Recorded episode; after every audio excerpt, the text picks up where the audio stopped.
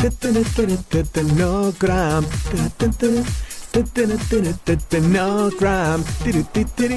¿Qué dices? Le canto al milagro anticalambres que me salvó la vida en la última carrera. ¿Milagro? Sí, acaba con los calambres de forma inmediata y es de Scientific Nutrition, que conjuga deporte, salud y nutrición. Pero yo no tengo calambres. Pero tiene suplementos deportivos y complementos alimenticios, 100% libre de doping y con más de 300 referencias para el pre, el durante y el post-entrenamiento y competición. Ale, visita scientificnutrition.com y... No cramp. No cramp.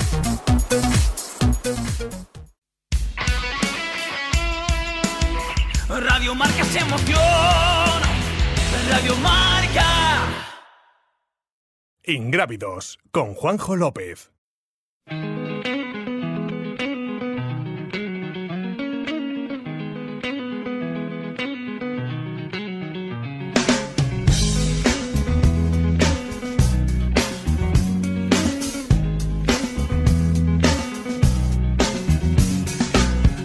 Decide that the things that I tried were in my life just to get high on. When I sit alone, come get a little known, but I need more than myself this time. Step from the road to the sea to the sky, Este fin de semana se celebró la segunda edición de Ultra Mediterránea. Más de 1.200 corredores, eh, quizás un poquito eclipsado por ese tema de las 100 millas, sobre todo a nivel mediático, el esfuerzo, el hecho de tener, eh, pues eso, más de 150 kilómetros eh, corriendo con 60 valientes que salieron, todo recorriendo muchos de los pueblos de, Alicante, con ese epicentro de la carrera en Alcoy. Pero quizás nivel deportivo hemos tenido muchísimo en los 46 kilómetros donde se llevó la victoria Jonel Cristian Manole y segundo clasificado Raúl Butachi. Y tenemos a los dos en antena que hacía además tiempo que queríamos tenerles. Jonel, Raúl, ¿qué tal? Muy buenas, bienvenidos. Muy buenas. Juanjo. Bu- Buenas Bueno. noches.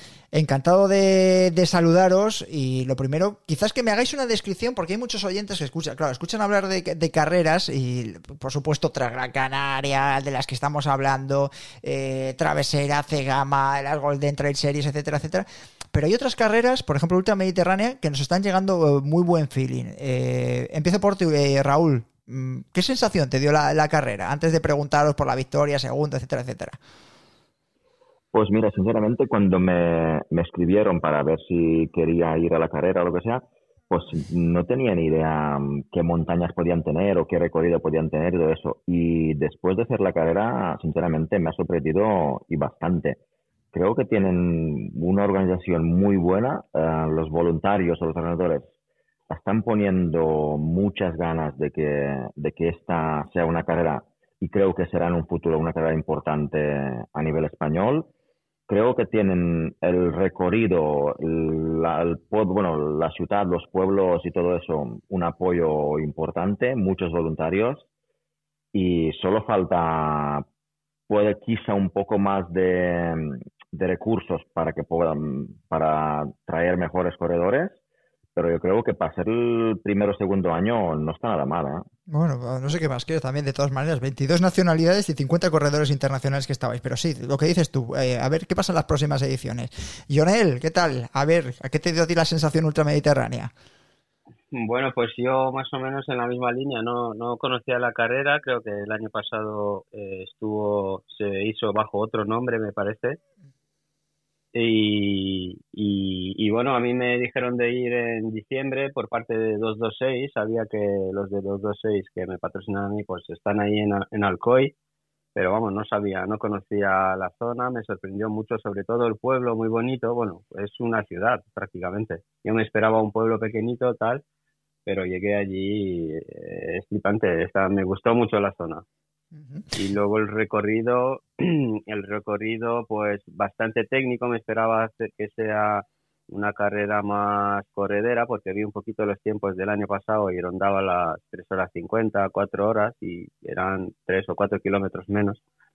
Y me esperaba que sea una carrera mucho más corredera, pero me, me sorprendió porque vi que es bastante técnica, sobre todo las bajadas. Y, y bueno, y en cuanto a la organización, pues yo creo que ha sido top. Eh, me sorprendió muy gratamente eh, en cuanto a los voluntarios, organización, eh, están haciendo esfuerzos para traer eh, buenos corredores. Yo creo que en un futuro cercano va a ser un evento que va a crecer bastante. Bueno, ganador y subcampeón, Raúl Butachi segundo, el Cristian Manuel primero la distancia de 46 kilómetros. Eh, bueno, y hay bastantes oyentes que nos han escrito que a ver si dábamos también cobertura al equipo donde estáis eh, los dos, que es el Team Big K. No sé si Big Global, no sé si lo estoy diciendo bien. Raúl, eh, creo que ya es la segunda temporada que estáis en el equipo. Corrígeme si me equivoco, porque al final son muchos equipos, muchos nombres y podemos meter la pata, claro. Pues sí, sí. Bueno, yo estuve el 2023 con ellos, me escribieron el 2022, a finales de 2022. Sinceramente, no sí que conocía, claro, cuando tú ves este logo, lo primero que te viene en la cabeza es Kinetic. Sí, totalmente. Eso es. De hecho, de hecho uh, es Kinetic. Es Kinetic, pero bueno, por problemas que tuvieron de burocráticos con Kinetic Francia y todo eso, pues han, han tenido que cambiar el, el, nombre, porque en China sigue siendo Kinetic y sigue vendiendo, se pueden vender con Kinetic, digamos. Pero uh, por, bueno, por lo dicho, por gestiones, pues han tenido que cambiar a Big y es como si empezaran de cero otra vez, entrando en Europa, otra vez todo el marketing, todo lo que sea, para, para darse a conocer como, como Big K. ¿Y dónde tiene, la, dónde tiene la sede o el club o el equipo como tal? De, ¿Dónde tiene el epicentro? Es decir, ¿es francés? Eh, porque me decías lo de China. Yo no, no. La fábrica y la marca es China, tal como era Kinetic. Es la misma fábrica, los mismos trabajadores, los mismos jefes que, en Kinetic, la misma calidad de, ropa y todo, pero después de, ver la ropa y en 2023 y probando ir, y ahora en diciembre tuve la, suerte de estar pues una semana con ellos en la fábrica de, Kinetic, probando cosas, probando nuevos diseños, prototipos y creo que el 2024 será un muy buen año para ellos. Creo que traerán buen material, buena calidad y, buena, buena cosa. Uh ¿tú llegas este año o también estabas también en 2023? Eh, no, en 2023 no estuve, estuve el año anterior, creo, en 2022, no me equivoco. Estuve con Kinetic cuando salió la primera vez, luego empezaron un poquito los problemas con el Kinetic francés y los temas estos burocráticos y, bueno, había problemillas económicos y tal, y luego lo dejamos en el 2023, me parece, y luego volví este año, vamos, me escribieron en, en diciembre o así, de qué tal si volvíamos y tal, y, y empezamos este año para esta temporada 2024. Bueno, sí que Kinetic yo me acuerdo de precisamente de, en un, eh, un, expositor de Transgran Canaria. Yo creo que estaba haciendo exposición y demás. Yo creo además con Jordi Gamito también con, ellos, eh, creo recordar, y que que sí, es verdad que al final pasó algo y hubo ahí una lo que nos está contando tanto Raúl como Jonel Cristian Manole. ¿Cómo ha sido la carrera? Porque claro, los dos del mismo equipo, primero y segundo, eh, ¿habéis estado a palos o, o no ha habido eh, lugar para los palos ahí en, las montañas de Alcoy entre Alicante y Valencia? bueno, yo, yo creo que tanto yo como el, como el Cristian teníamos como esa carrera como un poco de test, prueba para Transgran Canaria, ver cómo va, cómo van los preparativos, cómo estamos físicamente. Yo también yo ya iba, digamos, yo iba preparado una maratón que sabía que era por debajo de cuatro horas, pero yo iba con mochila, con el litro de agua, con los palos, digamos, ya haciendo pruebas, digamos, de, de Canaria. Pero sí, sí, yo creo que desde el primer kilómetro se salió muy fuerte.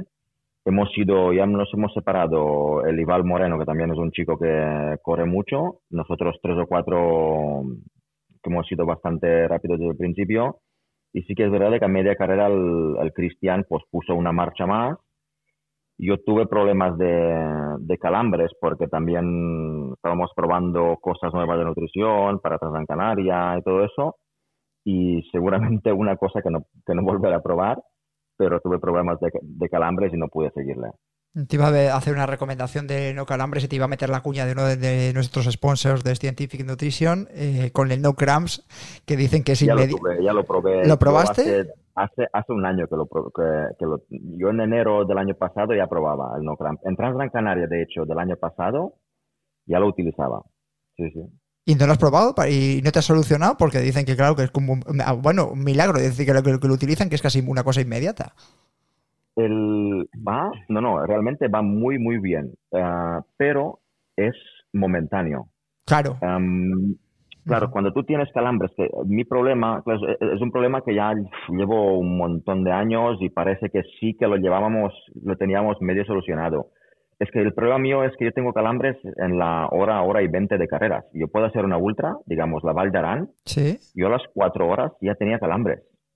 Y, pero no son calambres de esos, digamos, que te quedas clavado, que no te puedes mover. No, no, me cogen ahora gemelos, ahora cuádriceps, ahora isquios, me, me cogen, me dejan, me cogen, me dejan, que no creo que sea por problemas de, digamos, de deshidratación o de esfuerzo, porque al final, ahora hay 20 de carrera, como el otro día, tener calambres no es normal para un corredor, digamos, ultra, como yo, no. que hago gimnasio, que hago... Pero son cositas que con Santa Madre lo, lo hemos solucionado bastante. Y, pero claro, yo te digo, el otro día estuve haciendo una prueba con, con pastillas de cafeína muy potentes y creo que lo que me han hecho es deshidratarme.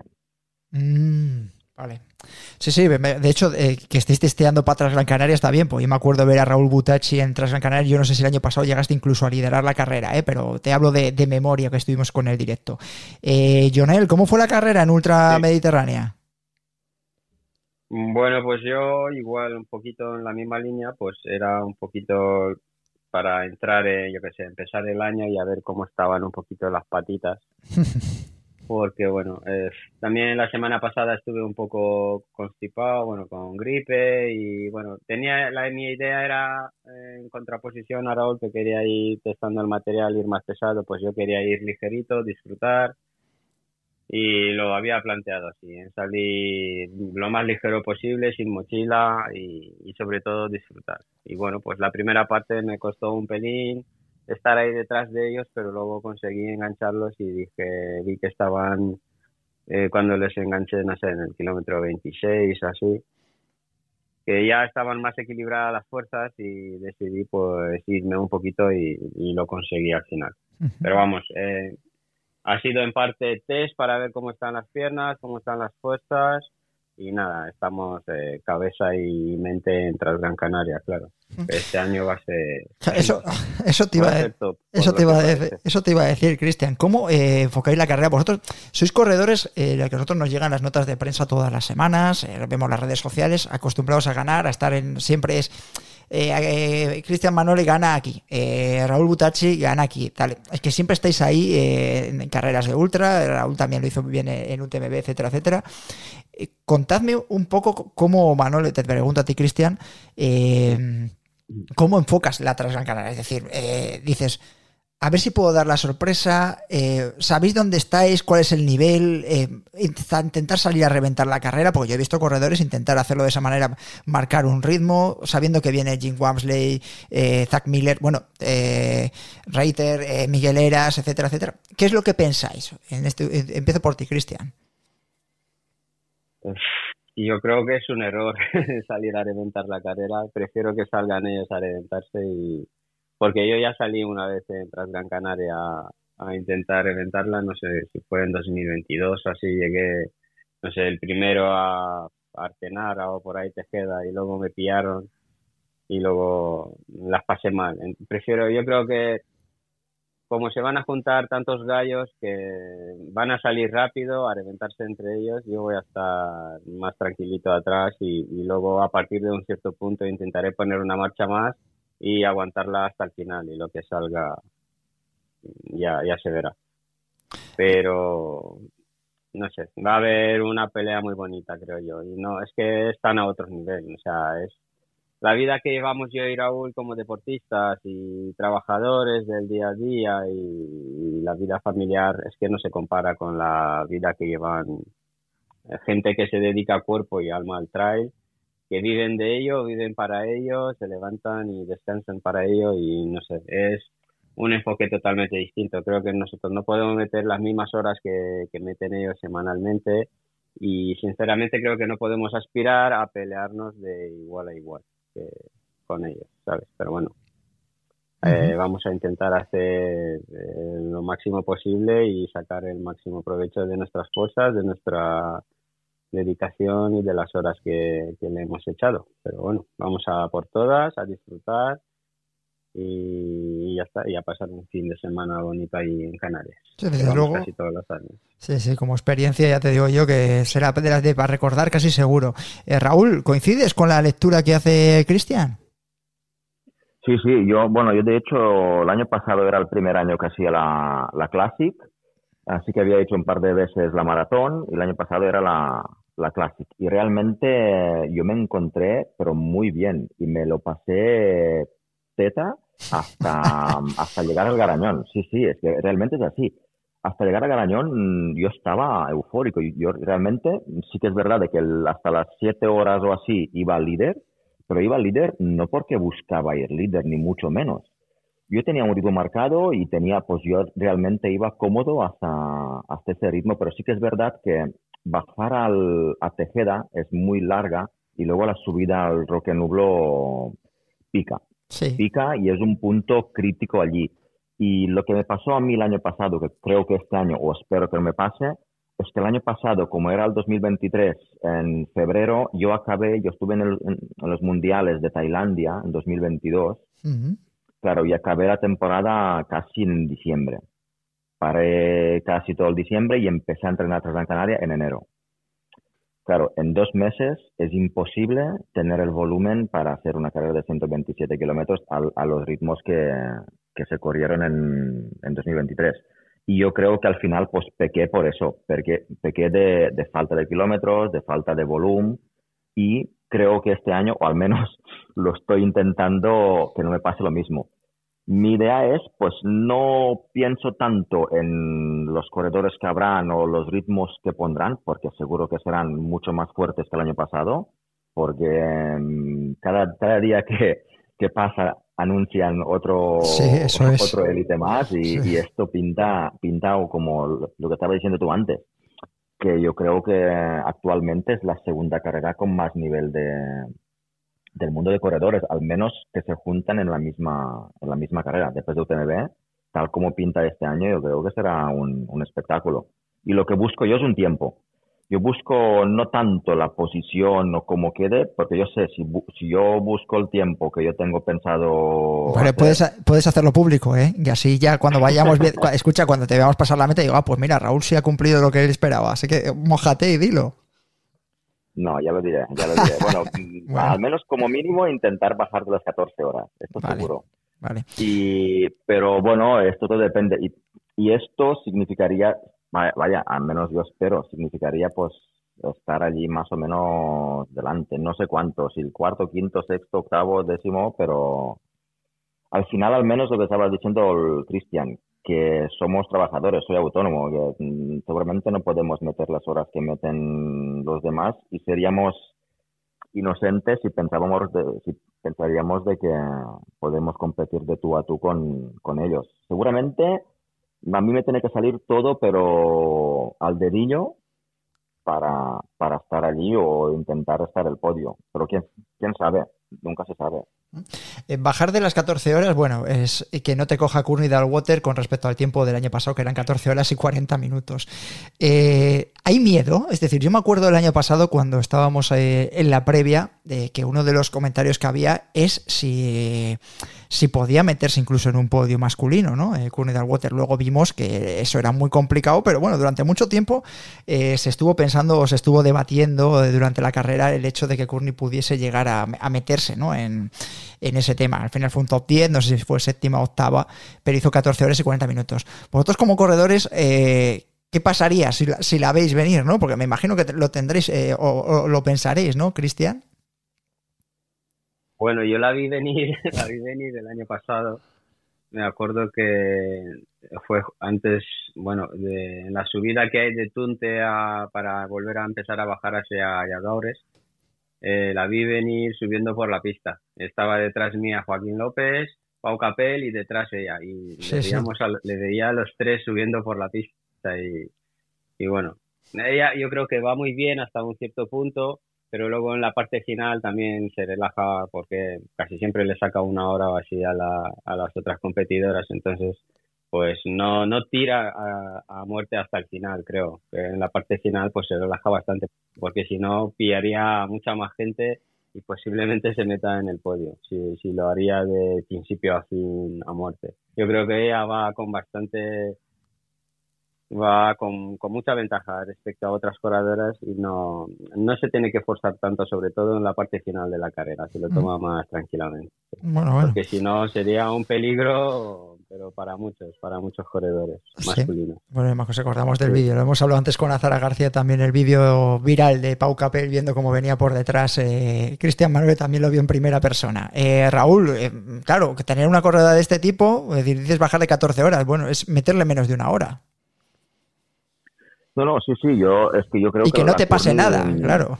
Actualmente, en unas 100 millas o carrera como más larga sea, es una corredora más y la tienes que tener en cuenta como otro corredor más. Sinceramente, uh, a la mínima que te depistes, te saca las pegatinas. Y, y, y, es así, porque es una corredora que creo que está un punto por encima de, de su, digamos, de nivel de corredoras, igual que está Kilian ahora mismo a uh, corredores, que Mm, tienen, tienen un punto más, están, están un nivel más por, por encima de, mm, los demás y yo creo que la Courtney, si la Courtney a la mínima que te depistes te, te pasa. Pero también creo que en condiciones normales no, todavía falta.